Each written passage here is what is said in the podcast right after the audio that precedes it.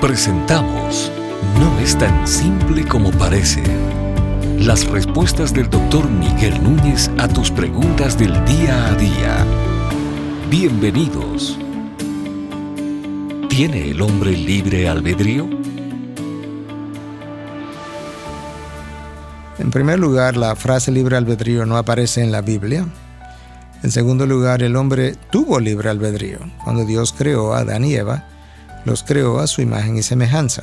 Dios es un ser libre, ellos fueron creados con libertad, con absoluta libertad, con tanta libertad que cayeron. Dios no le impidió ni siquiera la caída, que él pudo haber evitado, pero no lo hizo, precisamente por la libertad de su albedrío. Cuando Adán peca, entonces Adán adquiere una naturaleza pecadora.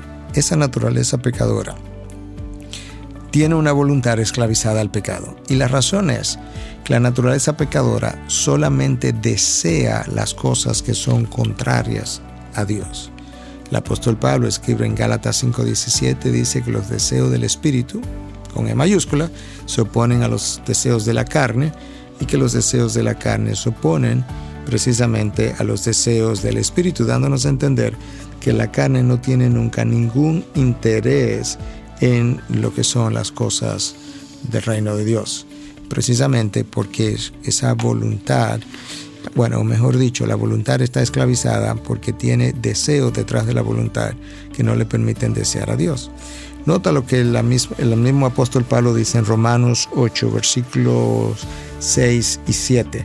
Porque la mente puesta en la carne es muerte, hablando de la mente del hombre que no cree en Dios pero la mente puesta en el espíritu es vida y paz. Y aquí viene, ya que la mente puesta en la carne es enemiga de Dios porque no se sujeta a la ley de Dios, pues ni siquiera puede hacerlo.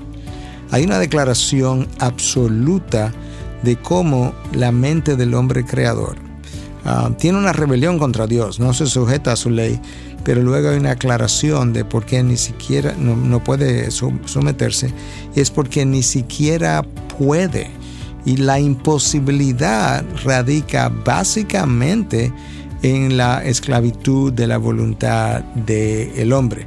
Yo sé que a lo largo de diferentes podcasts probablemente hemos aludido a esta pregunta o a estos conceptos de manera directa o indirecta, pero yo creo que esa es la raíz del entendimiento de por qué Dios tiene que salvar al hombre y de por qué Dios tiene que buscar al hombre porque Él jamás le buscará con esa voluntad esclavizada que Él tiene. Nosotros vemos cómo Adán y Eva, con la voluntad libre incluso, eligieron en contra de Dios. Nosotros vemos posteriormente en el Nuevo Testamento el apóstol Pablo, el hombre que está escribiendo la mayoría de las cartas del Nuevo Testamento, dice en un momento dado, después de su conversión, lo que yo hago no lo entiendo, yo no me entiendo a mí mismo. ¿Y por qué no lo entiendo? Porque lo que quiero hacer no hago y lo que no quiero hacer, eso hago, dándonos a, entender o, dejándonos ver que aún después de la conversión hay pecados residuales remanentes que limitan nuestra voluntad no la esclavizan, pero la limitan. Y hablamos de limitaciones porque el mismo apóstol Pablo expresó como muchas veces, y tú puedes dar testimonio de eso en tu propia vida, cosas que tú no querías hacer, terminaste haciendo, y cosas que querías hacer, no la terminaste de hacer.